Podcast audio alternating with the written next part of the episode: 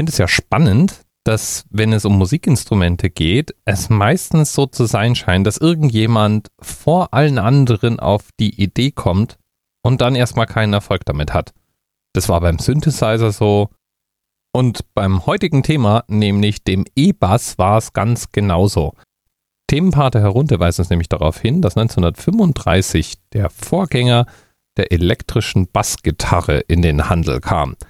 Hergestellt wurde das Instrument von der Firma Audiovox und hörte auf den klangvollen Namen Model 736 Space Fiddle.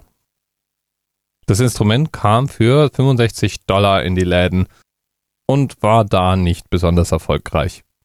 Bis zur Geschäftsaufgabe 1950 hat die Firma Audiovox ungefähr 100 Exemplare von diesem E-Bass produziert.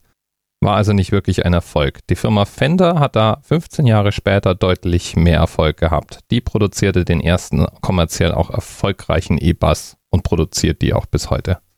Die Firma Audiovox gehörte dem Musiker und Entertainer Paul Tutmark. Der hat eine ganze Reihe neuer Instrumente entwickelt, aber eigentlich war er bekannt dafür, dass er Hawaii-Gitarre spielte und unterrichtete. Und wenn er nicht Hawaii-Gitarre spielte, dann spielte er auch gerne Kontrabass. Jetzt spielt man einen Kontrabass ja stehend und eine Gitarre spielt man eben horizontal. Und das war auch das revolutionär Neue am Model 736. Denn das war ein Bass, der dafür ausgelegt war, eben horizontal wie eine Gitarre gespielt zu werden und Bünde wie eine Gitarre hatte. Und damit war das ein radikal neues Design. Tutmark zog mit seinen Instrumenten jedenfalls kreuz und quer durch Amerika und führte die meistens dann auch selber vor, gab kleine Konzerte oder demonstrierte einfach nur, was seine Instrumente konnten, verkaufte die dann Stück für Stück an interessiertes Publikum. Übrigens kann man sich auf YouTube die Aufnahme einer Hausparty anhören, die in den 60ern stattfand, wo Paul Tutmark im Hintergrund spielt und singt. Ja,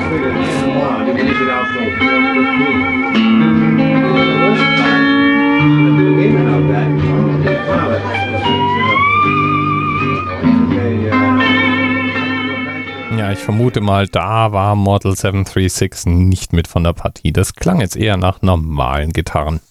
Von dieser Aufnahme angespornt habe ich aber trotzdem mal weitergesucht. Es muss ja schließlich irgendwo auch eine Aufnahme von diesem E-Bass geben. Und ich wurde fündig.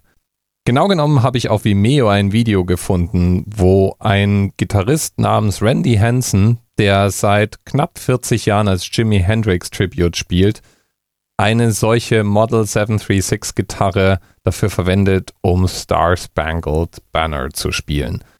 Das Video ist von 2018 und es steht in den Notizen, dass die Gitarre seit 1947 nicht gespielt wurde.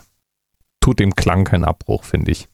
Ich spiele es jetzt jedenfalls mal hier ab und bedanke mich schon mal bei Herrn Runte für den Themenvorschlag. Bis bald.